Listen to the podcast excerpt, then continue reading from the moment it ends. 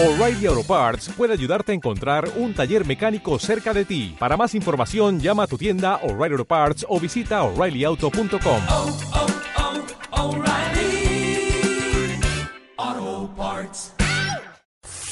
Amados hermanos, ¿cómo están ustedes? Sean bienvenidos a la Escuela de Berea de la Visión, Conquistando y Transformando. Estamos iniciando visión en el tercer nivel y mis amados hermanos, estamos en la recta ya final de la Escuela de Berea.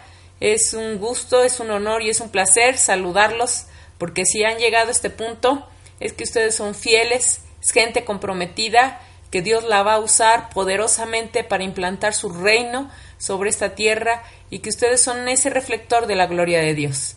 Mis amados hermanos, su fidelidad y su compromiso con Dios ciertamente los hará ver la gloria de Dios, porque para el que cree todo es posible.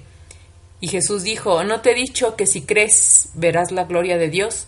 Y ustedes, a través de su fidelidad, han creído, han creído que Jesús vino a esta tierra a salvar al mundo de los pecados y que Jesús murió en la cruz para limpieza y perdón de la humanidad, de todos los pecados, y que resucitó y hoy está sentado a la diestra del Padre, gobernando con gloria, con majestad, con poderío sobre esta tierra, y que nos delegó a nosotros ese honor y ese privilegio de ser sus discípulos, de ser sus manos, de ser sus ojos y de seguir implantando el reino de Dios sobre esta tierra, porque la voluntad de Dios se tiene que hacer.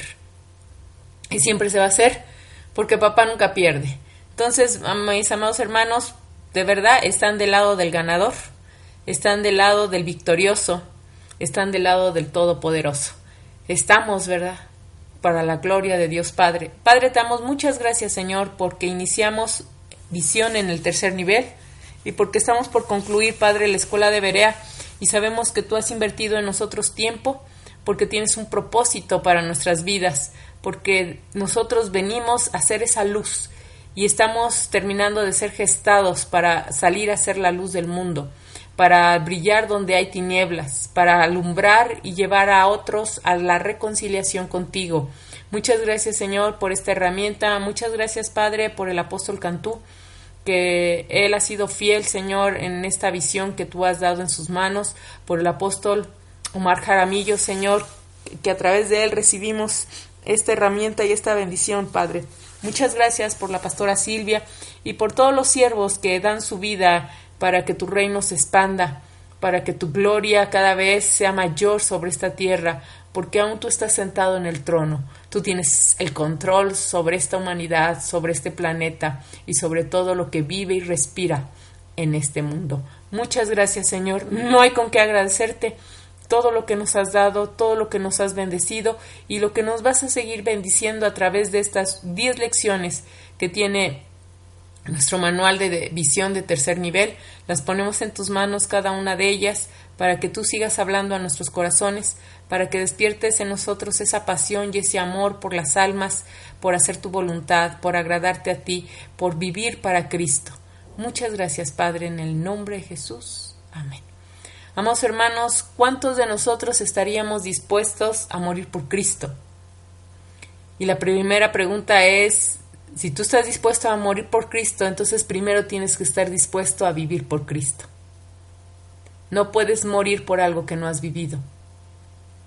Y, yo, ¿verdad? En mi corazón deseo que este día y el resto de tus días tú vivas para Cristo, para que entonces un día estés dispuesto y puedas morir por Él. Introducción. Bienvenidos al tercer nivel visión de la Escuela de Berea. El tercer nivel de la Escuela de Berea trata específicamente del liderazgo en el contexto de la visión conquistando y transformando. Este nivel de estudios pretende hacerle entender sobre varios aspectos del liderazgo que resultan claves en el éxito del mismo. El liderazgo requiere de carácter sobre el cual sobresale la integridad. El liderazgo que se ejerce en la visión conquistando y transformando tiene un alto costo y también grandes peligros en los cuales podemos caer si no los conocemos de antemano. Lo retamos a ser conquistador en el reino e ir de gloria en gloria, a elevarse a un nivel más alto. El premio que le espera al terminar la escuela será el ir a un lanzamiento en donde el Señor le hará una operación a corazón abierto y le implantará su corazón. Prepárese para el siguiente tema, la siguiente etapa, enviar. Le retamos a hacer un pacto con el Señor y con MTM a fin de no reproducir este material bajo ninguna circunstancia, a efecto de que la visión conquistando y transformando fluya por el camino correcto. Prohibida la reproducción total o parcial de este manual, todos los derechos reservados, Houston, Texas, noviembre del 2003. Misterios de transformación mundial, restaurando la iglesia para que evangelice al mundo. Lección 1 de la visión. Visión, perdón, Dios es evangelista. Introducción. Dios tiene una visión en su corazón que todos los hombres sean salvos y que vengan al conocimiento de la verdad. Él no quiere que ninguno perezca, sino que todos procedan al arrepentimiento. Dios ha confiado esta visión a su iglesia. Cada creyente tiene la responsabilidad de compartir este mensaje con otros. El Señor está interesado en cada persona. Dios quiere que su iglesia se multiplique. Dios está interesado en que la iglesia se multiplique y dé fruto. En Hechos de los Apóstoles nos cuenta que estaban reunidos unos 120. Después de que vino sobre ellos el Espíritu Santo con el discurso de Pedro, fueron añadidos tres mil. Más tarde fueron añadidos cinco mil, y luego cifras gigantescas. Como crecía el número de los discípulos y el número de los discípulos se multiplicaba grandemente. La pregunta clave es ¿cómo nos multiplicamos? La respuesta es evangelizando. ¿Qué es la evangelización? La dinámica de evangelización la encontramos en Romanos 10 del 13 al 15. Y todo aquel que invocare el nombre del Señor será salvo. ¿Cómo pues invocarán aquel al cual no han creído? ¿Y cómo creerán aquel de quien no han oído? ¿Y cómo irán sin haber quien les predique? ¿Y cómo predicarán si no fueron enviados? Entonces, para ser salvo es necesario invocar el nombre del Señor. Para invocar hay que creer. Para creer hay que oír. Para que alguien oiga hay que predicarle. Para que se predique a alguien tiene que ser enviado. La evangelización es un acto, hay que entrar en acción, es comunicar, anunciar, proclamar buenas nuevas, buenas noticias. La acción es compartir a Jesús. Esto implica que se debe de motivar a tomar una decisión.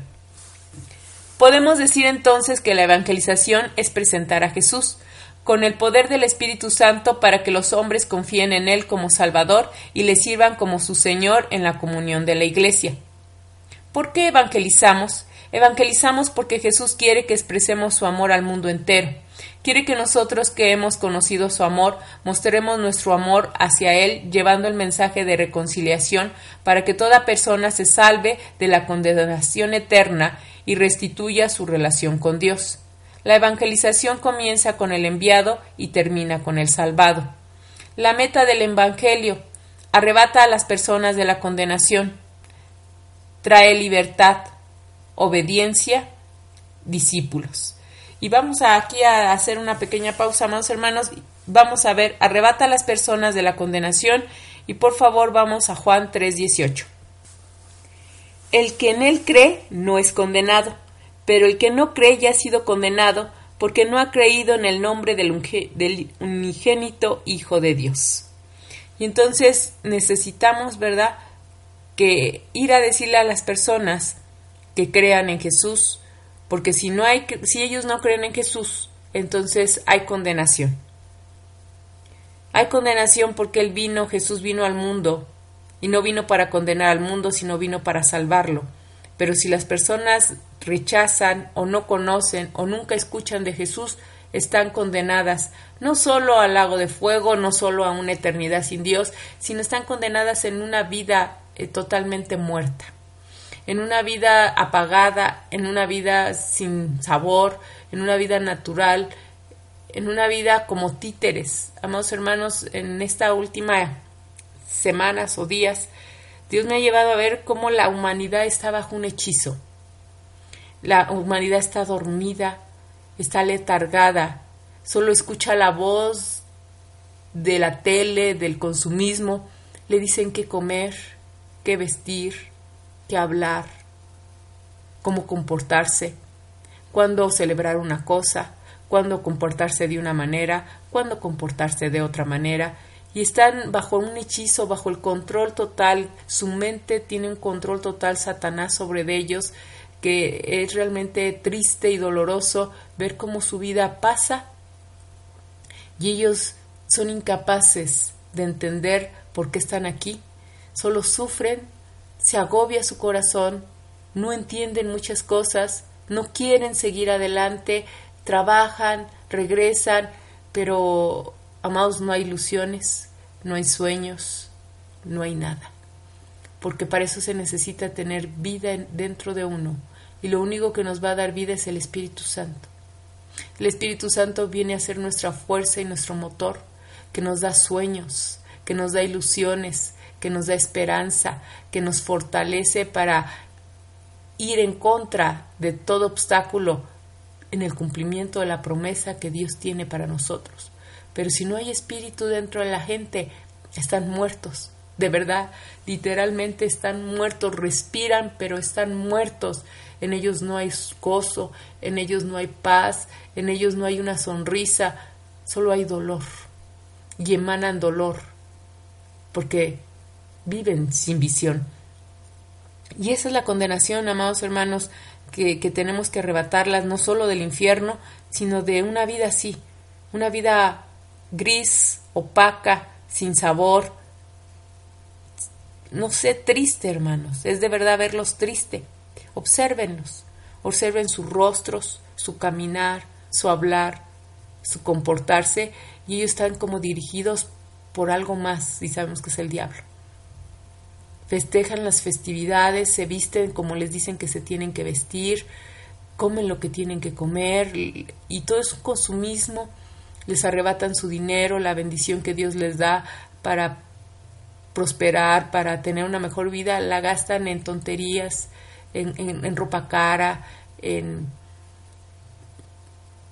en autos, en celulares, en comer cosas. Acuérdense que se, se viene por etapas. Si es día de muertos, todo el mundo tiene que comer pan y se vuelve muy caro si es Día de Reyes hay que comer roscas y son carísimas.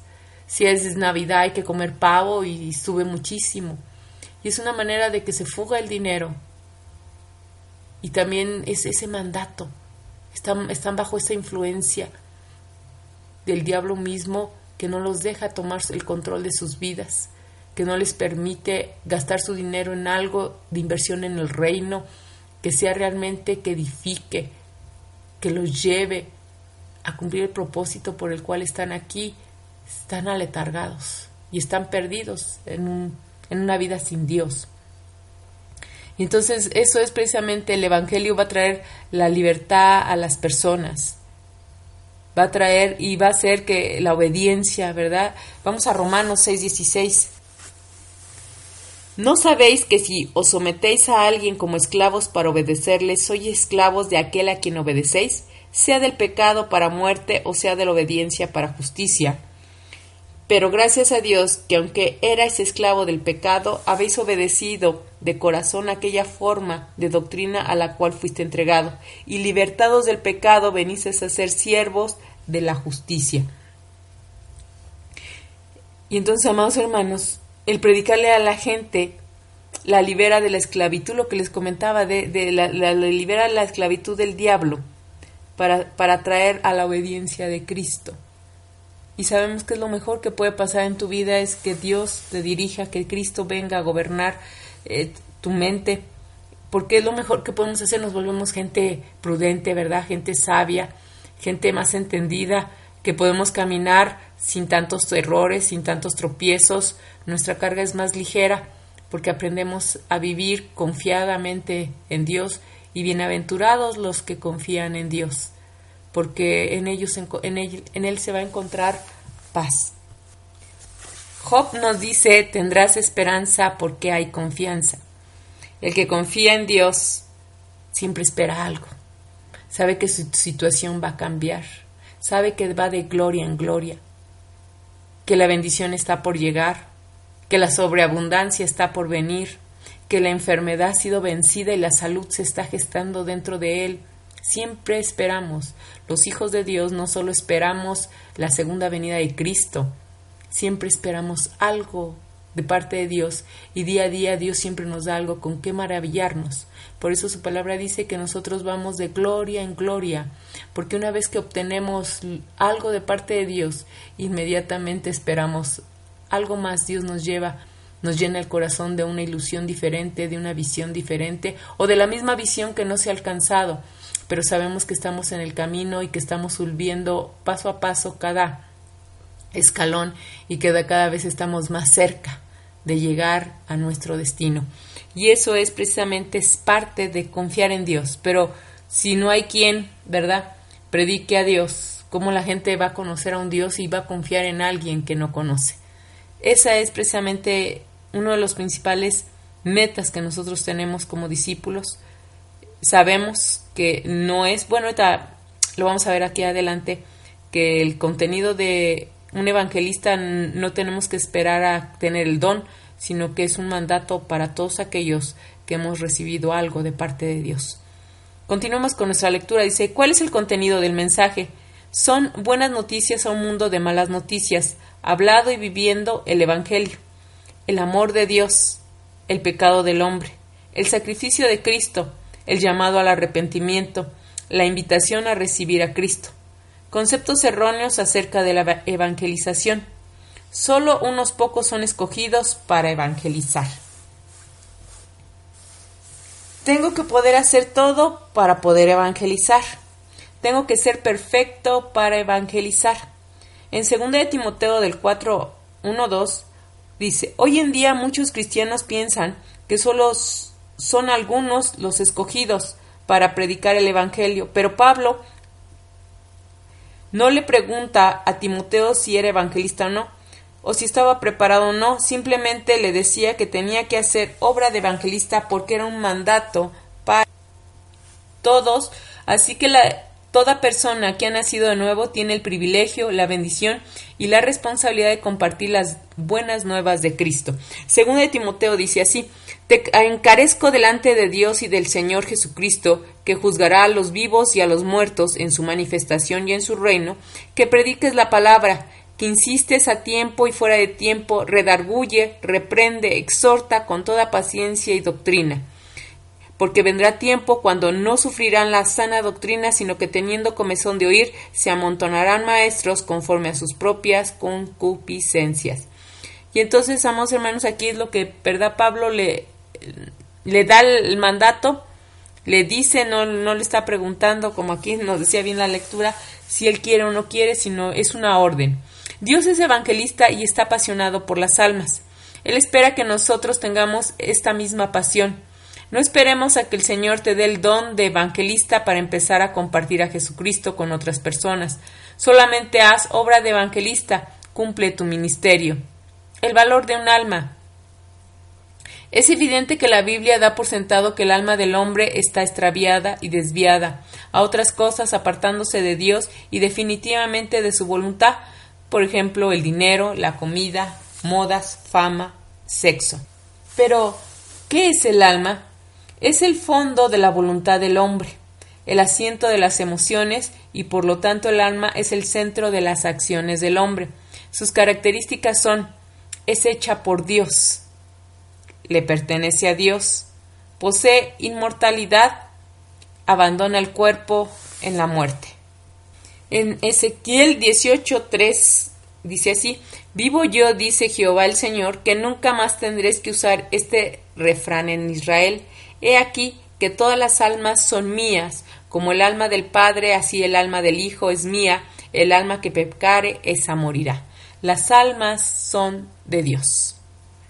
Él las creó, son su pertenencia y por lo tanto el alma posee una inmortalidad. El alma no muere.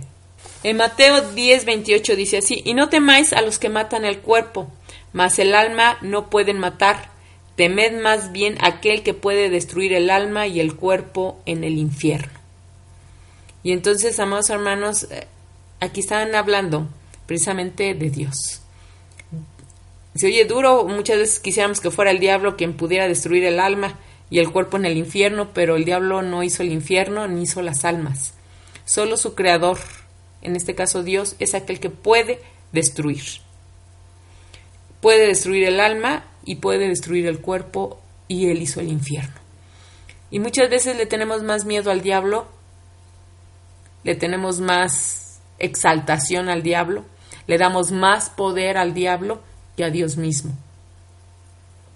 Muchas veces hacemos las cosas eh, en verdad cuando nos sentimos presionados, eh, cuando hay cierta demanda sobre nosotros, hacemos cosas que no queremos por miedo.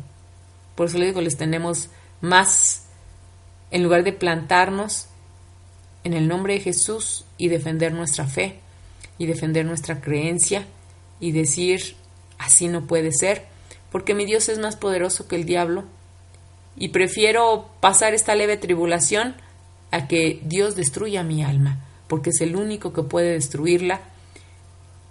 Pero el alma va a permanecer, es lo que va a estar siendo torturada en el infierno, mis amados hermanos.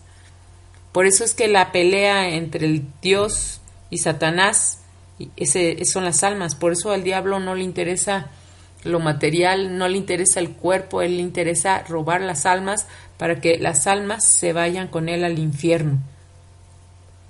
Y entonces el alma tiene capacidad de, fíjense bien, el alma tiene capacidad de creer.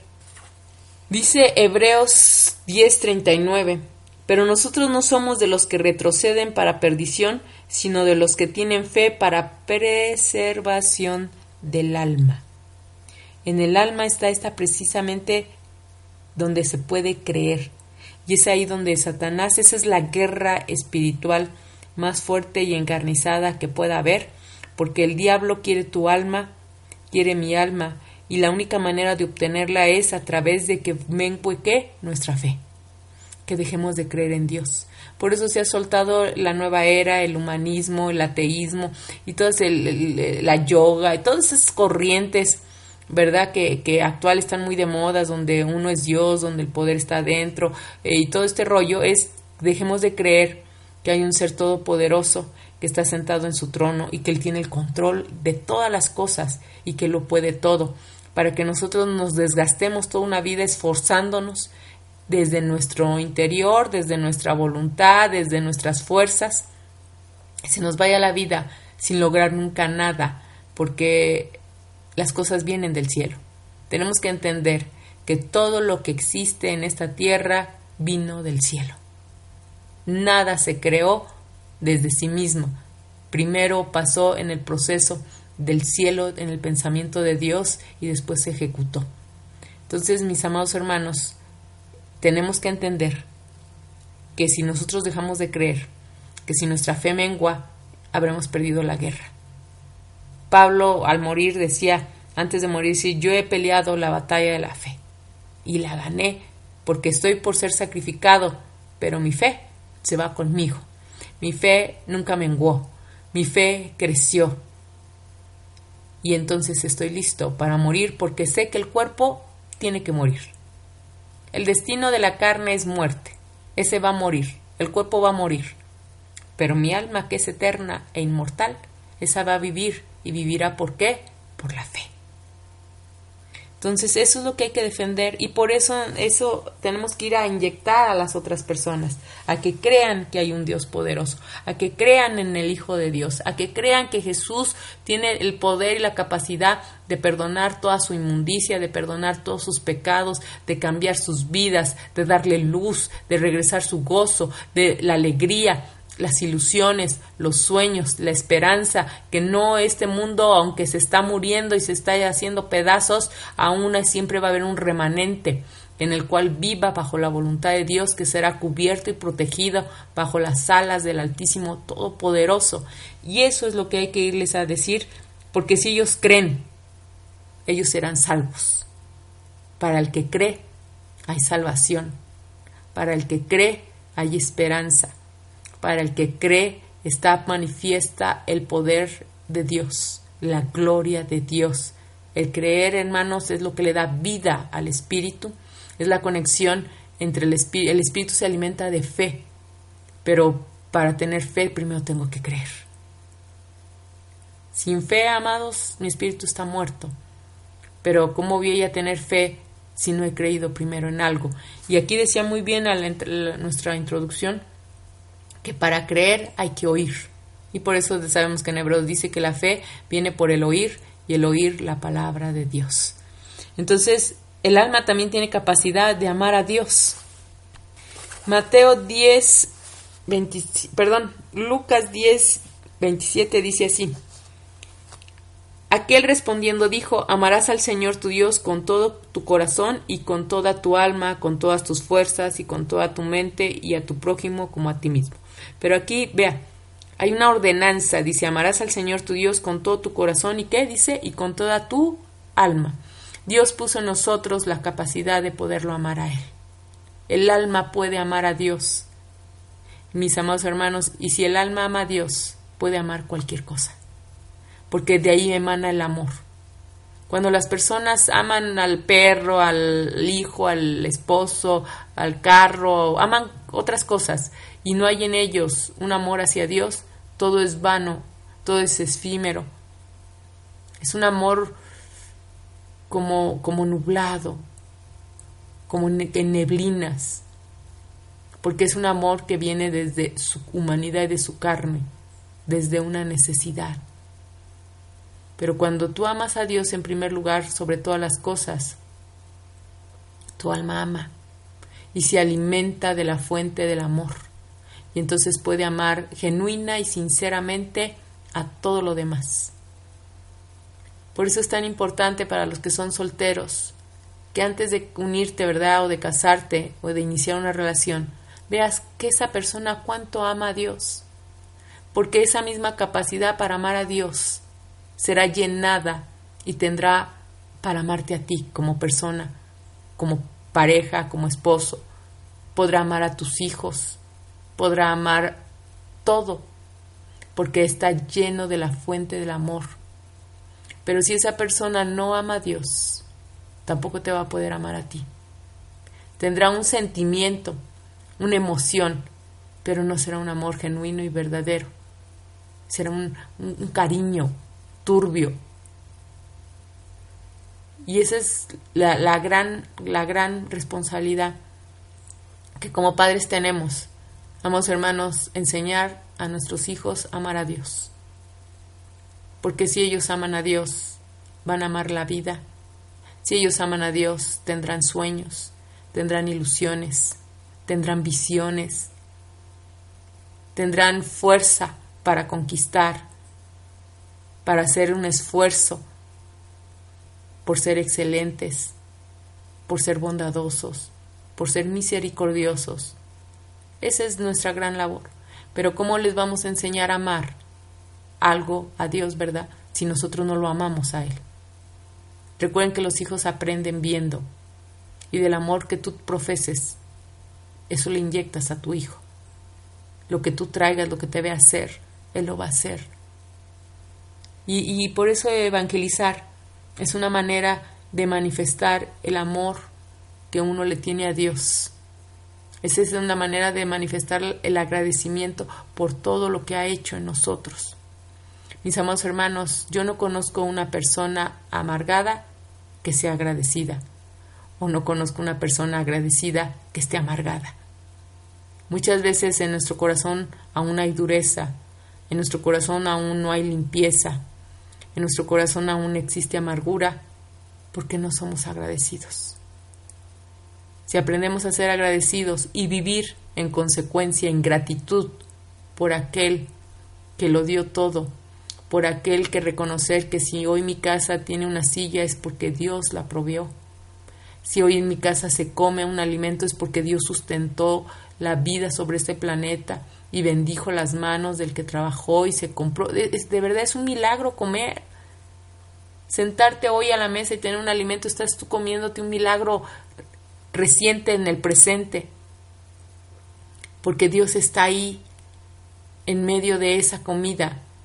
Y por eso le damos gracias a los alimentos, pero a veces nos volvemos más religiosos que realmente un corazón humilde, sincero, agradecido, con ojos abiertos, con entendimiento, con un discernimiento lo que está pasando en mi mesa en ese instante, la manifestación del amor de Dios para mí, para mi familia, para mi hogar, para mi casa. Amados hermanos, si aprendemos a vivir con gratitud, estaremos viviendo ligeros, tranquilos, y el alma tiene esa capacidad. Dios nos formó y tenemos la capacidad de amar a Dios, tenemos la capacidad de ser agradecidos. Solo depende de qué creemos. Si tú crees que Dios se merece toda la gloria, toda la honra, entonces tú siempre serás un gran agradecido. Dejarás de sufrir por lo que no tienes y aprenderás a bendecir y agradecer todo lo que sí tienes. Y ahí está la victoria del alma. Un alma puede estar influenciada en creer que todo está mal, que nadie lo quiere, que todo es oscuro, que incluso Dios lo desprecia, que incluso Dios se olvidó de él, que incluso que Dios no lo escucha, que Dios le da a todos los demás y a él lo tiene en oprobio, lo tiene en miseria, lo tiene en maldición. Y eso puede creer tu alma, pero también puede haber un alma que crea por el otro lado le están dando el mensaje de salvación y le dicen, Dios te ama. Y te amó de tal manera que mandó a lo más preciado que tenía, a su hijo. No mandó un ángel, mandó a su hijo, para que si tú crees, tengas vida, para que no vivas más perdido. Te envió a rescatarte. Dios tiene las bendiciones en los cielos, solo depende de tu obediencia a Él, de tu conocimiento a Él, de que no quebrantes leyes espirituales y esa bendición está destinada para ti porque hay una herencia que tienes tú que poder reclamar, una herencia en la cual tú tienes que accesar. Y para eso es el estudio de la palabra y para eso es el conocimiento de Dios y para eso necesitamos conocer de qué tengo derechos, mis derechos y ir a pelear la buena batalla para arrebatarle al diablo lo que se ha llevado, mi felicidad, mi familia, mi trabajo, mis relaciones, mi esposo, mi esposa, mi hijo, mi madre. ¿Cuántas, ¿Cómo están tus relaciones familiares? ¿Realmente hay armonía? ¿Hay paz? ¿O están en contienda? Incluso ni siquiera te hablas con alguno de tus hermanos o con tus padres mismos, ni les hablas por teléfono, ni los visitas, ni quieres saber de ellos, porque tú has creído en tu alma que ellos te hicieron daño y que la condición que hoy vienes y estás viviendo es por culpa de ellos. Pero para eso apareció el Hijo de Dios, para deshacer las obras del diablo, y te dice no. No es culpa de tus padres la condición en la que vives es la culpa del diablo que le has creído más a él que a Dios. Porque Dios te pide que creas que si tú honras a tu padre y a tu madre te va a ir bien, y si te está yendo mal es porque no hay honra. Honralos y verás cómo te va bien. Y ahí estamos, amados hermanos, ahí está la guerra peleándose, ahí está la disputa entre los cielos y los infiernos, porque el alma tiene esta capacidad de creer, el alma tiene esta capacidad de amar a Dios, pero también el alma, amados hermanos, tiene la capacidad de pecar. Miqueas 6:7 dice así: ¿Se agradará Jehová de millares de carneros o de diez mil arroyos de aceite? ¿Daré mi primogénito por mi rebelión, el fruto de mis entrañas por el pecado de mi alma? Entonces el alma también puede pecar. El alma, fíjense bien, amados hermanos, en el alma también está la prosperidad. Vamos a tercera de Juan. Tercera de Juan 2. Amado, yo deseo que seas prosperado en todas las cosas y tengas salud, así como prospera tu alma. Y entonces muchas veces nuestra prosperidad está atorada porque nuestra alma está atorada porque mientras el alma no, siga creyendo que vino a este mundo para sufrir, mientras en el alma siga creyendo que hay que disfrutar la vida y, esté haciendo pecado. Mientras el alma esté haciendo lo malo, pues se detiene la prosperidad. Por eso dice, amado, yo deseo que tú seas prosperado en todas las cosas, tengas salud, así como que prospera tu alma. Entonces la prosperidad viene de un alma, eh, un alma que le ha creído a Dios, un alma limpia, un alma agradecida. Amado, ¿cómo vas a recibir más si lo poco que tienes lo maldices, lo desprecias, no lo agradeces, lo tienes a menos? Tienes un carro y te sientes humillado porque vas en un carro, pues ahí, ¿verdad? Media tartanita, ¿no? Se para cada rato, luego la grúa tiene que ir por ti, eh, te deja a quedar en mal, ya se le calcomió la pintura, o sea, ya tienes un carro viejo y te sientes mal, te sientes avergonzado de llegar en un carro así porque no es un último modelo. Y entonces si en lo poco no eres fiel, si en lo poco no eres agradecido, jamás te llegará lo mucho. Tenemos que aprender a vivir agradecidos porque no vas caminando, vas en carro. Porque cuando llueve no te mojas, de tu carro viejito como sea, pero te protege de la lluvia, te traslada. Es una bendición y si tú aprendes a agradar la bendición no por su apariencia, sino por cómo te facilita tu vida. Muchas veces tenemos una lavadora vieja, si tú quieres, pero te facilita la vida, no estás lavando a mano. No te estás desgastando.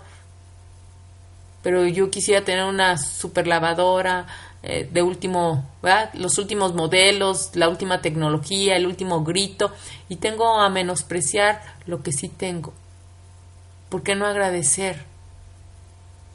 Yo oro a Dios que sea abierto a nuestra mente, nuestro entendimiento, y aprendamos a agradecer, como se agradece en el cielo por eso a cada instante en el cielo a Dios le dicen santo, santo, santo, santo es tu nombre, porque ellos ven las maravillas que Él hace cada instante, en cada momento, en cada segundo.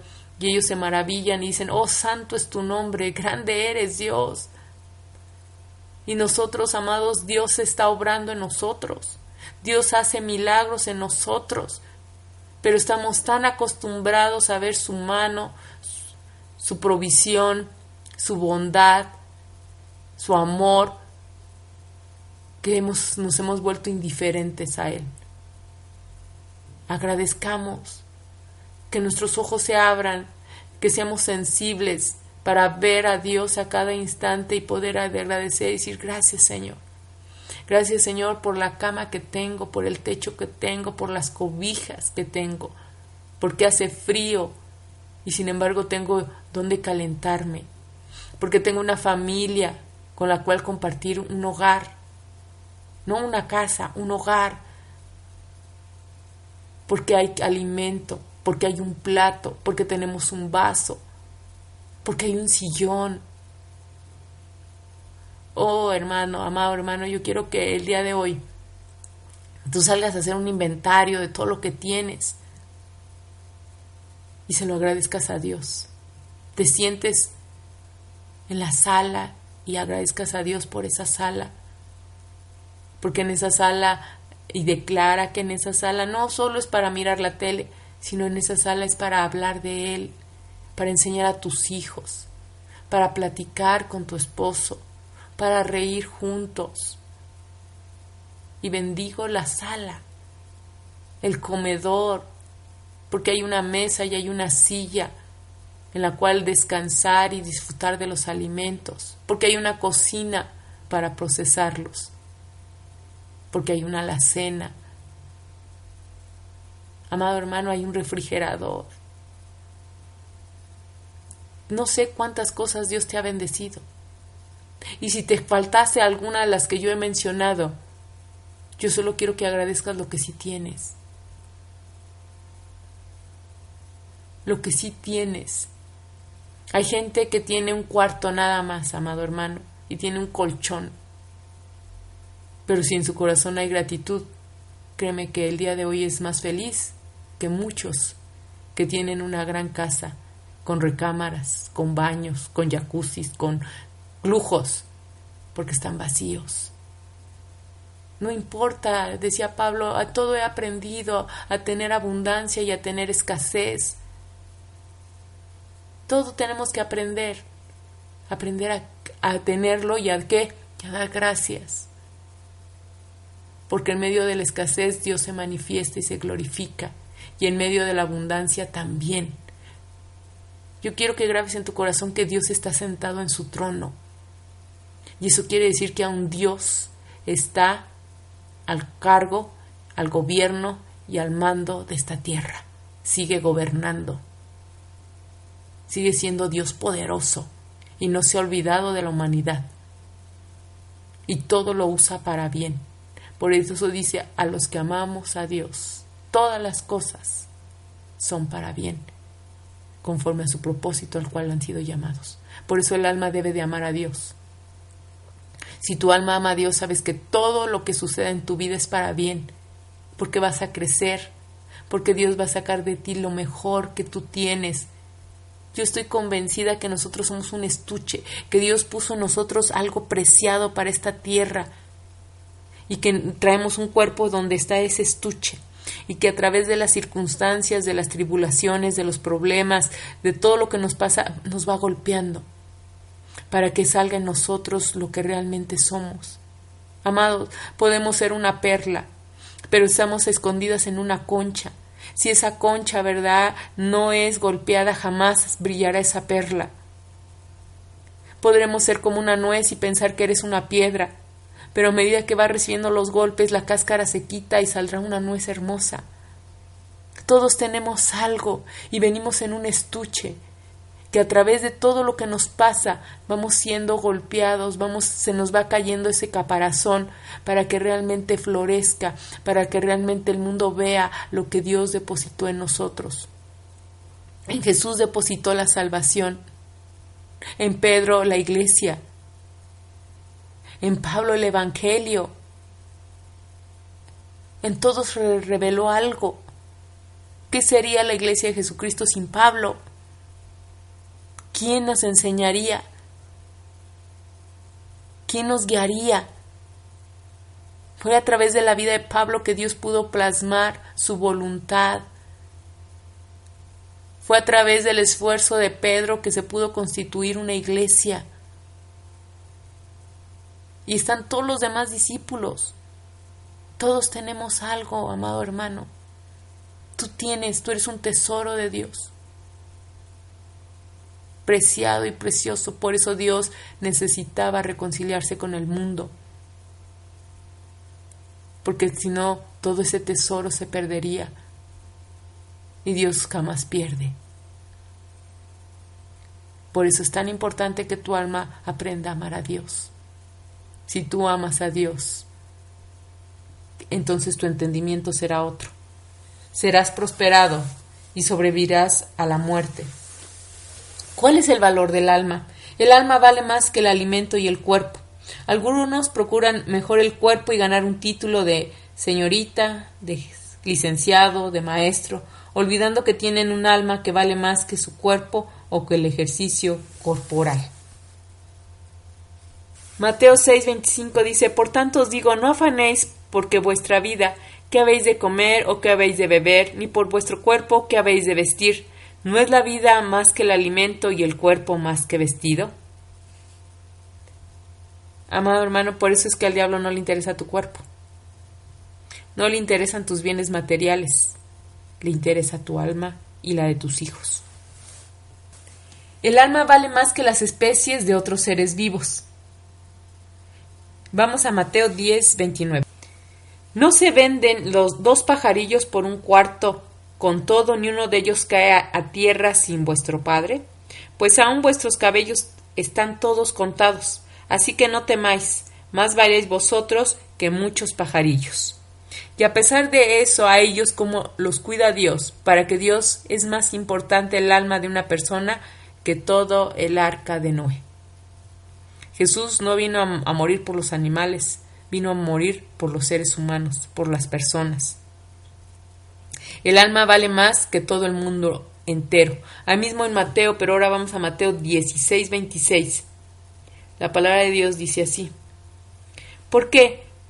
¿Qué aprovechará el hombre si ganare todo el mundo y perdiere su alma? ¿O qué recompensa dará el hombre por su alma? Amado hermano, los títulos, todo lo que tú tengas, ¿de qué te va a aprovechar si perdiste tu alma en el camino? O dime de tu mejor éxito que tengas tu profesional, incluso ministerial. ¿Crees que podrá justificar tu fracaso este, familiar? ¿Justificará haber perdido a tus hijos, a tu esposa, a tu familia? Porque son almas. Dios ama a las almas. Tú tienes que amar, por eso dice amarás a tu prójimo como a ti mismo. Ama tu alma, llama el alma de los demás, porque es oro para Dios, es su tesoro de Dios, es lo más preciado que hay, vale más que el mundo entero. El valor del alma trasciende todo lo humano y material. Si pusiéramos en el extremo de una balanza el mundo entero y en el otro extremo el alma de una sola persona, ¿cuál crees que pesaría más para Dios? ¿Cuánto exactamente vale el alma? El valor exacto del alma nos lo revela el precio de la redención. Redención quiere decir literalmente liberar mediante el pago de un precio. El pago fue su sangre, su sangre y su muerte. Sabemos que cada alma vale la sangre de Cristo. Eso valemos tú y yo. ¿Cuál es la condenación futura del alma? El cielo en comunión con el Señor para los que le recibieron, la destrucción para los que le rechazaron. ¿Cómo demostramos que valoramos el alma del hombre? Por la manera en que procuramos alcanzarlos para Cristo, por la manera en que pretendemos y establecemos la visión, por la manera en que nos interesamos por ellos, por la manera en que oramos por ellos, por la manera en que nos apasionamos por las almas. Amado hermano, ahí está la clave. Necesitamos precisamente la oración sabemos que tiene poder y que vale muchísimo. Él la escucha. Y, no perdamos tiempo orando por cosas materiales. Esas van a venir. Por eso dice, busca primeramente el reino y su justicia y todo lo demás te será añadido. Busca beneficios para el reino. Si sabes que para Dios lo más preciado es un alma, ora por las almas. Ora por la libertad de ellas. Ora porque venga la luz. Ora a Dios porque tú seas usado para llevar el Evangelio. Ora para que te dé una palabra para poder inyectarle a la gente que crea. Ora porque tú seas el transmisor de un milagro y que la gente a través de la manifestación del poder de Dios pueda creer que hay un Dios vivo. Ora porque la humanidad se salve de la condenación a la cual se dirige desbocadamente y a través de que tú des tu tiempo, amado hermano, en tus oraciones, ores más por las almas, incluyendo la tuya. Ora por tu alma, porque en tu alma exista ese amor a Dios genuino, verdadero, esa pasión por Él, esa entrega. Ora por las almas, por el alma de tu hijo, por el alma de tu esposo, por el alma de tus padres, ora por las almas, invierte tu tiempo en las almas y entonces te estás buscando el reino de Dios y su justicia y todo lo demás, todo lo demás te será añadido. Porque si tú haces tesoros en el cielo, tendrás tesoros en esta tierra. Y en el cielo el mayor tesoro son las almas. Arrebatemos, amados hermanos, en el nombre de Jesús las almas de las garras del diablo y pasémoslas de las tinieblas a la luz admirable. Llevémonos al cielo y que ahí nuestra cuenta sea grande y sea abundante para la gloria de Dios Padre. Que podamos tener mucha gente a, través de la cual Dios nos usó, ¿verdad?, para salvarlas de la condenación eterna. La iglesia está en una lucha por las almas. En el transcurso del estudio de esta lección seguramente han muerto miles de personas. Probablemente alguna de ellas es algún conocido tuyo que pudo haber cambiado su destino eterno si le hubieras hablado de Jesús. Amados hermanos, En Proverbios 11:30 dice así, el fruto del justo es árbol de vida y el que gana almas es sabio. Ganemos almas, amados hermanos, para Cristo. Y pidámosle que Él sea, ¿verdad?, que nos use, porque no hay otra forma de pelear una batalla espiritual, solo es de espíritu a espíritu. Y necesitamos que nuestro espíritu esté fuerte, que el Espíritu Santo habite en nosotros para poder ir a simbrar los infiernos mismos, para ir a poder sacudir las tinieblas. No podemos ir con nuestra carne, no podemos ir con nuestra buena voluntad, no podemos ir con nuestros buenos deseos y nuestra moral intacta. El, infierno no se estremece ante un hombre moralmente bueno, con buenas intenciones. El, el, infierno se estremece con gente de fe, que está en comunión con Dios, porque sabe que no va solo, que el ejército de Dios está a su disposición, que los ángeles pelean la buena batalla, y eso se gana en oración, amados hermanos, que sea nuestra oración, nuestro clamor, que Dios nos use para la gloria de su nombre con poder, con majestad, con gloria. Eso solo es Dios, amados hermanos. No hay otra. Nosotros nos podemos disponer, pero el que da la última palabra es Dios. Nosotros vamos a ir, pero el que Él use nuestra boca para transmitir su mensaje, que realmente la palabra penetre a la otra persona, que la despierte, que la alumbre, que le encienda el fuego de querer una vida mejor. Herman, amados hermanos, y me despido de ustedes con esta verdad bella canción que nos sirva de motivación y de oración al cielo, para que podamos cumplir tú y yo el propósito por el cual Dios nos trajo, para que nuestro nombre esté escrito en los cielos como guerreros incansables, que corrimos siempre, que peleamos siempre la batalla de la fe y que en nuestro caminar arrebatábamos almas, el botín del diablo, se lo saqueamos, le desbaratamos toda obra de maldad, porque también somos hijos, y el Hijo de Dios apareció para deshacer las obras del diablo.